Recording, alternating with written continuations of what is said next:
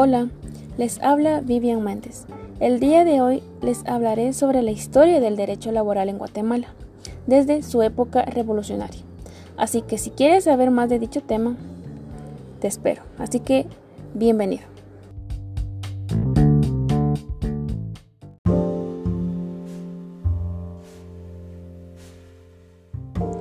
Hola, sean todos bienvenidos a mi podcast. El día de hoy les hablaré sobre la historia del derecho laboral guatemalteco. Ojalá el tema sea de su agrado y, espero que todos estén bien con su familia. Así que continuemos.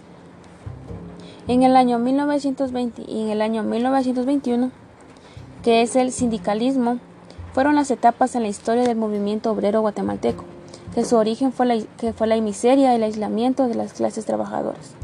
En 1921 se construyó la primera celebración del 1 de mayo, que hasta el día de hoy es el 1 de mayo es el Día del Trabajador aquí en Guatemala. En 1921 al 1926 fue el proceso de sindicalismo. Continuó con el general José María Orellana. Se produjeron varias huelgas en acción de reconocimiento del trabajo que se ejercía y así ejercitar un derecho laboral, legal, respetuoso y ante todo centrado. En el año 1926 al año 1931 superan el carácter mutualista, constituyendo los primeros sindicatos. En 1931 llega el poder general Jorge Ubico, lo cual lleva al democramiento del movimiento sindical hasta el año 1944, que fue el inicio del derecho al trabajo.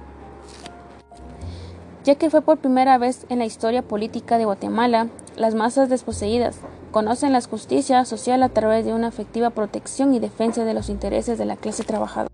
Y es así como surge el primer Código del Trabajo. En 1947, el primer Código de Trabajo, que tuvo dos legalidades, que fue la Ley Provisional de Sindicalización, se crea el Código de Trabajo, el cual entra en vigor el 1 de mayo de 1947 en conmemoración al Día Internacional del Trabajo. Ya que la misma, el mismo código tuvo una pérdida de trabajo en 1954, que fue un periodo contravolucionario, ya que se inicia con la caída del presidente Arbenz, frustrándose las grandes transformaciones económicas, que se abrogó a la Constitución en 1945 y en su lugar se dicta la del 2 de febrero de 1956, ya que de la misma el actual Código de Trabajo que salió en 1961, entra en vigor el 16 de agosto, que, que es el decreto 1441 del Congreso de la República de Guatemala y reformado por el decreto 1448.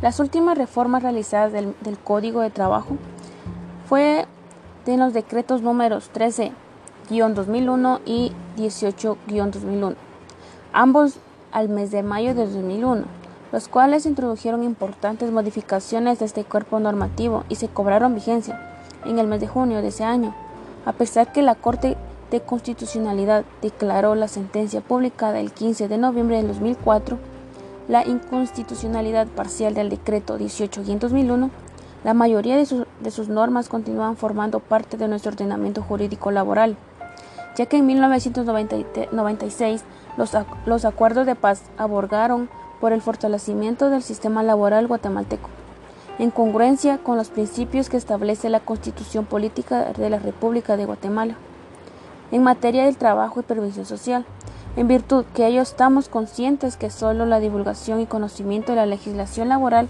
vigente en nuestro país podrá conducirnos a cumplir las perspectivas deseadas, no solo para el sector trabajador, sino para el empleador guatemalteco que consciente y preocupado para cumplir las garantías mínimas establecidas desde las leyes de trabajo.